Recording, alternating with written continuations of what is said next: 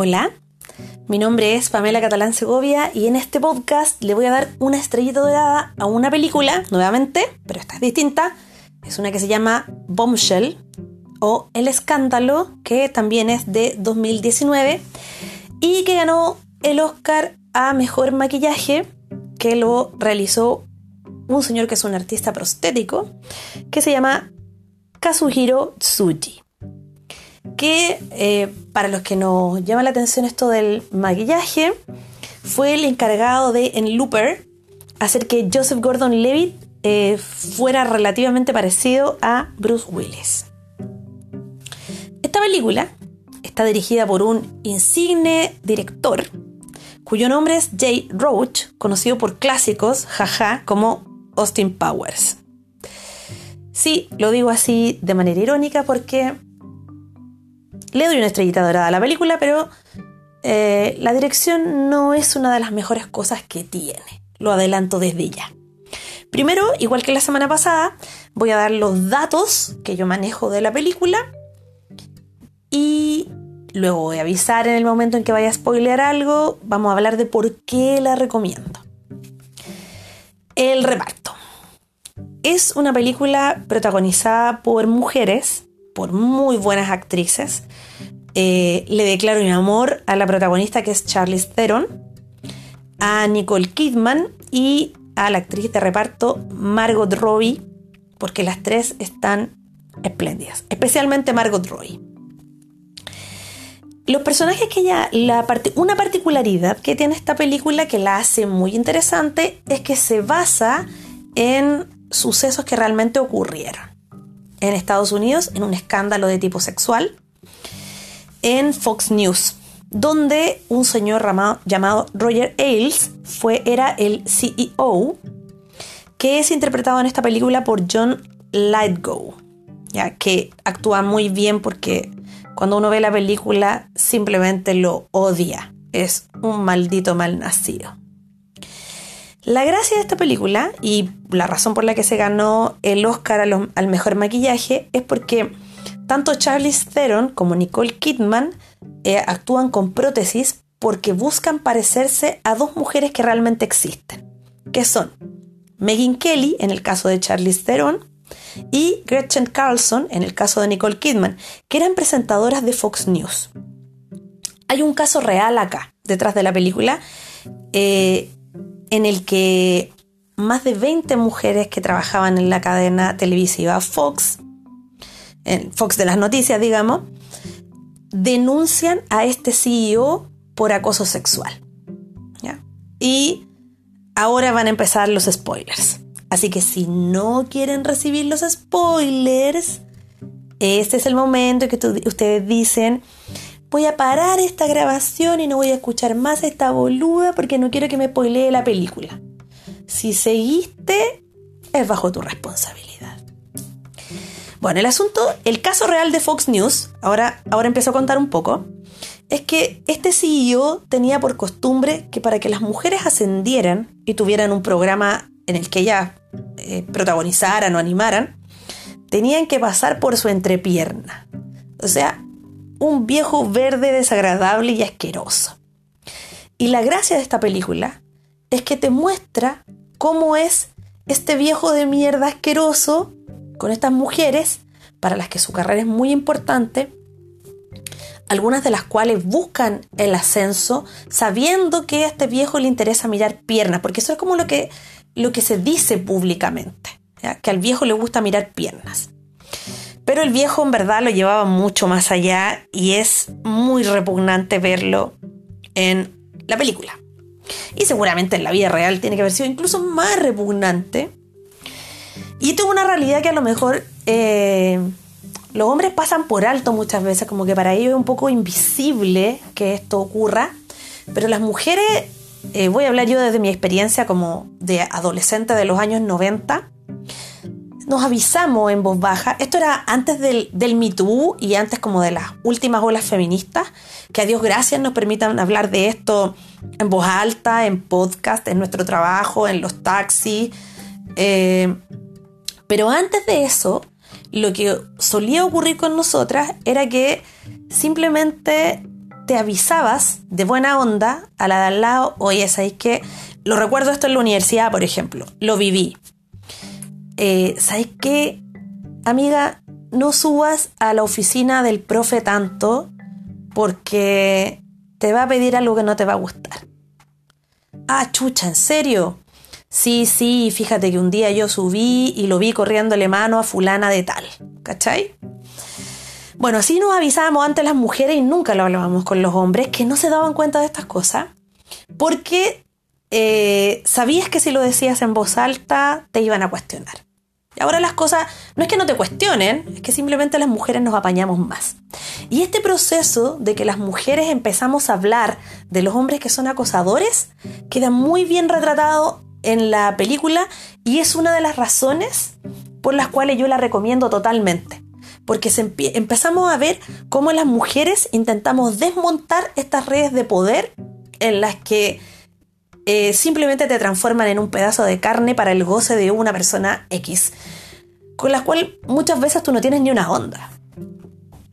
Entonces, eso es muy entretenido de esta película porque se ve esta sororidad entre las mujeres que han sido víctimas. Uy, ese era mi gatito, el Pietro maullando, no sé si lo escucharon. Eh, claro, se ve como estas mujeres finalmente se apoyan, eh, que, es algo bien interesante. La película es súper perturbadora al principio, sí, Pietrito, yo sé que para ti también lo fue. Eh, porque vemos que este tipo acosa sin asco y, y bueno, va acosando y al principio ninguna quiere hablar, todas tienen miedo, que es como lo clásico, ¿ah? Es como lo clásico. Pero luego vemos que las mujeres se unen y empiezan a tener miedo, o, se deja ver que van a empezar a tener miedo estos viejos que se portaban mal. ¿Ya? Eso, eso es interesante. Ahora, como espectadora chilena, tengo que decir que no se entiende todo porque como estas figuras televisivas realmente existen, Megan Kelly, Gretchen Carlson y este viejo malparido de Roger Ailes que se murió, ¿ah? estoy hablando de un muerto, el 2017 él falleció después de que fue desvinculado, porque este escándalo es del 2016. Uno no puede creer que el 2016 un viejo crea que le puede hablar así a las mujeres y que no le va a pasar nada. De verdad, es como, es como ver una película ambientada en los años 50, el trato que el tipo le da a las minas. Eso es súper loco. Entonces, como, como chilenos no entendemos todos los cagüines, porque hay muchos guiños a figuras televisivas, a programas, a efemérides gringas, y eso uno no alcanza a verlo todo. Pero la sensación de que las mujeres vivimos como eh, bajo la amenaza del machito opresor, digámoslo así, eh, en, ciertos contextos, está súper latente y es bien universal, tengo que decirlo. Eh, cosas de la película que no me gustaron tanto. Ya, hay ciertos bemoles, ¿ya? Charlize Theron es pero monstruosa actuando y es maravillosa, pero con las prótesis que la hacen ver igual a Megan Kelly, eh, pierde un poco de expresividad. El arco de los personajes, no en todos los casos es... Em, está bien llevado. Por ejemplo, y aquí me voy a alargar unos spoilers así bien grandes. Por ejemplo, Megan Kelly sufrió el abuso de, este, eh, de esta máxima autoridad de Fox News. Pero nunca la vemos quebrarse por eso. Y eso parece un poco, un poco irreal, ¿ah? es como, como un poco la mujer Rambo, ¿ah? como, como la mina que se las puede todas y que pelea todas las batallas. Y, y que nunca sé y que nunca la ves realmente descompuesta por lo que le está pasando, a pesar de que esta mina se agarra con Trump cuando es candidato y Trump se la hace bolsa. La, em, empieza, los seguidores de Trump y Trump mismo empiezan como a perseguirla y, y, hacer que lo pase pésimo, pero nunca vemos que ella se quiebre. Y yo en lo personal siento que eso es un poco irreal. Porque por muy duro que tú seas, o por muy dura y por muy bacana que tú seas, siempre hay un punto en que lloráis porque lo que te está pasando es una verdadera mierda. Y creo que eso no se ve acá. ¿ya? Y ahí yo creo que mm, falló un poco la dirección en eso. Otro arco de personaje que yo creo que no está muy bien llevado es el personaje que hace Margot Robbie, que es bien interesante porque es el único personaje ficticio en este cuarteto que es el protagónico. Eh, porque es una mina que es súper, como de un ambiente súper conservador, como de los estados del medio de Estados Unidos. eh, como de la iglesia y la volá así como evangélica muy conservadora.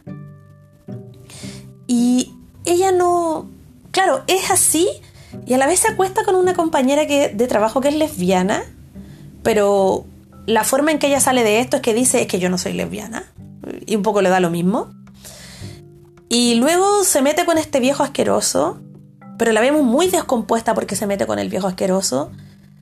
Y ella un poco jugaba a que el viejo asqueroso la iba a desear. Entonces, creo que la evolución de ese personaje, o el mundo interior de ese personaje, daba para mucho más. Eh, desde el guion y desde la dirección. Porque la interpretación de la Margot Robbie es muy buena. Excelentemente buena.